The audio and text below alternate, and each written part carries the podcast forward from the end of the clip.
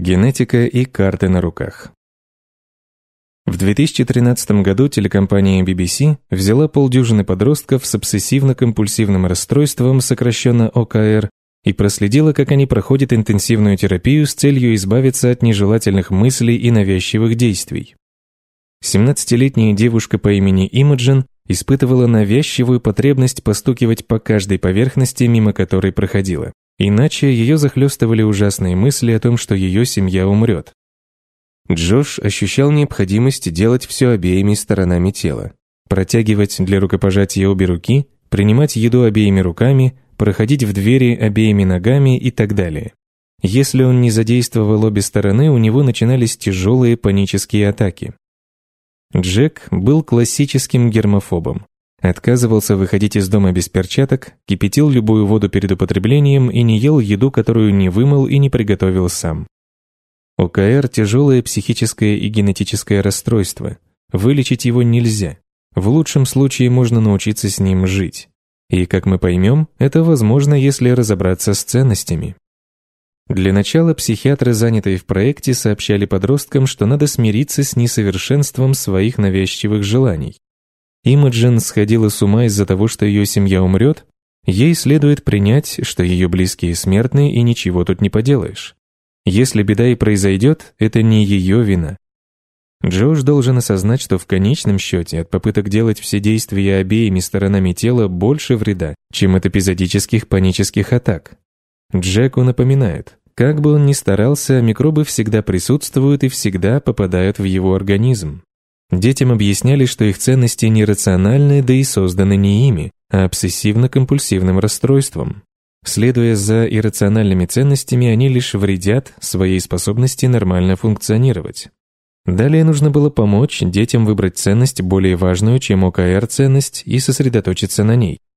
Для Джоша это возможность не скрывать постоянно свое расстройство от друзей и близких и вести нормальную и адекватную социальную жизнь. Для Имаджин это контроль над своими мыслями и чувствами, а с ним и обретение душевного покоя. Для Джека это способность надолго покидать дом, не переживая при этом мучений. Отныне эти ценности положены во главу угла, и подростки начинают интенсивные упражнения по десенсибилизации, позволяющие жить в соответствии с новыми ценностями. Поначалу у них не ладится. Происходят панические атаки, льются слезы, Джек гневно отталкивает какие-то предметы и тут же моет руки. Но к концу фильма налицо серьезный прогресс. Имаджин больше не нужно стучать по каждой поверхности, она говорит, где-то в моей подкорке все еще сидят чудовища, и, возможно, всегда будут сидеть. Но сейчас они ведут себя спокойнее. Джош может обойтись без симметричных действий в течение 25-30 минут. А Джек вообще герой. Ходит в ресторан и пьет из бутылок и стаканов, не вымыв их кипятком. Джек резюмирует то, чему научился. «Я не выбирал эту жизнь. Я не выбирал это ужасное-ужасное состояние. Но я могу выбрать, как с ним жить. И мне нужно выбрать, как с ним жить».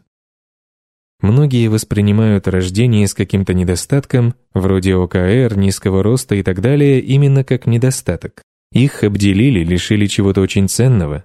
Они чувствуют, что ничего не могут поделать, а потому избегают ответственности за ситуацию. Они думают, я не выбирал свою дрянную генетику, и потому не моя вина, если все идет наперекосяк.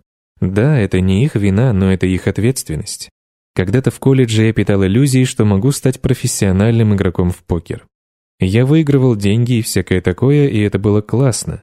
Но почти через год серьезной игры бросил. Сам образ жизни не для меня. Сидеть ночь напролет у экрана компьютера, в один день выигрывать тысячу долларов, в другой большую часть из них проигрывать. Да и вообще, это не самый здоровый и не эмоционально стабильный способ заработка. Однако игра в покер оказала на удивление глубокое влияние на мой подход к жизни. Красота покера состоит в том, что для победы недостаточно удачи. Удача не определяет результат игры. Можно получить ужасные карты и разбить противника, имеющего великолепные карты. Конечно, игрок с великолепными картами имеет большие шансы выиграть партию, но в конечном счете победитель определяется, да, вы правильно угадали, выбором, который каждый делает в течение игры. Такова вся наша жизнь. Все мы получаем на руки карты. Кто-то получше, кто-то похуже. Легко повесить нос и почувствовать себя обделенным. Однако можно поступить иначе.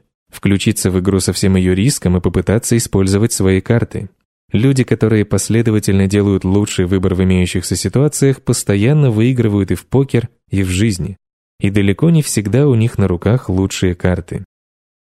Есть люди, которые психологически и эмоционально страдают от неврологических или генетических заболеваний, но это ничего не меняет. Да, они получили плохие карты и в этом не виноваты. Не более виноваты, чем виноват в своем росте коротышка, желающий ходить на свидание. Или чем виновата жертва нападения, что ее обокрали. Однако ответственность остается при них. Лечить ли психику, проходить ли терапию или оставить все как есть – это их личный выбор. А еще есть люди с тяжелым детством. Есть люди, которые подвергались страшному унижению и насилию, физическому, эмоциональному, финансовому. Они не виноваты в своих бедах и проблемах, но на них всегда лежит ответственность за то, чтобы жить дальше вопреки проблемам и делать максимально лучший выбор, какой только позволяют обстоятельства. И давайте не лукавить. Если взять всех людей с психическими отклонениями, депрессией или мыслями о самоубийстве, всех людей, которые страдали от невнимания и насилия, всех людей, которые пережили трагедию или смерть близкого человека, тяжелую болезнь, травму или несчастный случай, если взять их всех и поместить в одну комнату, то в ней окажется все человечество. Ибо невозможно пройти по жизни и не получить шрамы. Да, есть люди с более тяжелыми проблемами, чем у остальных. Есть люди, которые подвергаются насилию, но сколь бы тяжко и мучительно это ни было, в конечном счете ничего не меняется. На человеке остается индивидуальная ответственность.